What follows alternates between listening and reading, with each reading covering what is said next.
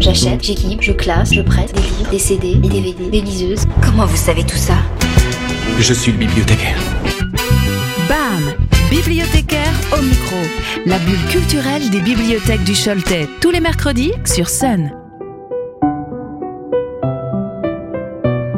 Bonjour. Je suis Véronique et aujourd'hui j'aimerais vous faire découvrir Mémoire de la forêt de Michael Brun-Arnaud. Ce premier roman est merveilleusement illustré par Sanoé et en général proposé aux jeunes lecteurs à partir de 9 ans, mais nous devrions tous le lire car il nous concerne tous.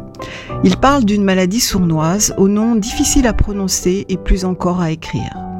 L'auteur, psychologue de formation, choisit pudiquement de poser sur ce vilain mot un voile poétique. Il parlera donc de la maladie de l'oubli-tout, celle qui vient et qui prend tout, des souvenirs les plus fous aux baisers les plus doux. Au cœur de l'histoire, une question. Comment ne pas avoir peur lorsque les portes du souvenir se ferment et que ceux qu'on aime restent coincés derrière? C'est précisément ce qui arrive à Ferdinand Taupe, dont la bien-aimée Maude a mystérieusement disparu.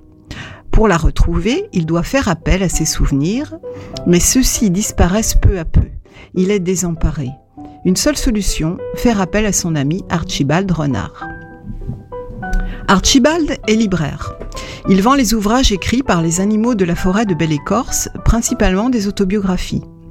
S'il vous prend l'envie d'aller fureter sur ses rayonnages, sachez que vous pourrez y trouver des ouvrages édifiants tels que Dictionnaire amoureux de l'hibernation de Francis Ours, Pensée sur une société trop rapide de Phineas Tortue, Mon royaume pour une carotte de Fitzgerald Lapin, Le mystère du voleur de noisettes d'Alexandre Écureuil, ou encore le chef-d'œuvre de l'aventurier Siméon Mouton, Une nuit à la belle étoile.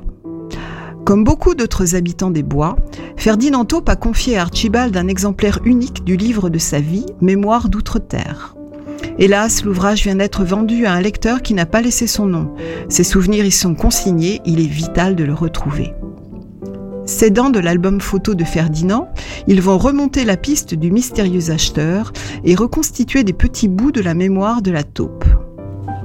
Avec tact et délicatesse, et dans un langage teinté d'une petite touche de poésie et d'humour, Michael Brun-Arnaud nous offre une définition douce de la maladie d'Alzheimer.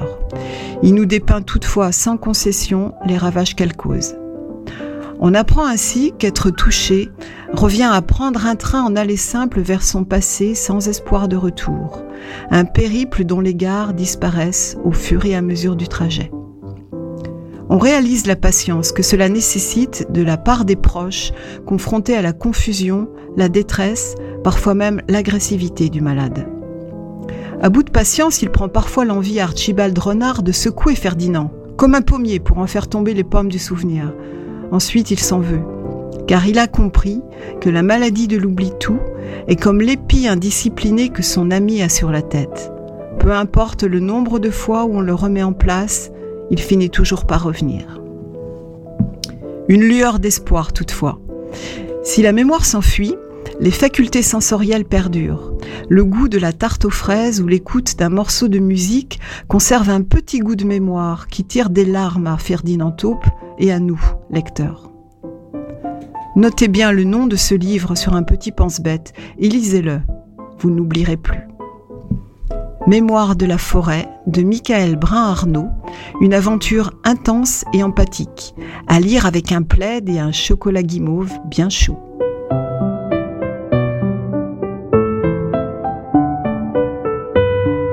Retrouvez les coups de cœur des bibliothèques du Choletais en replay sur le sonunique.com et l'application MySun.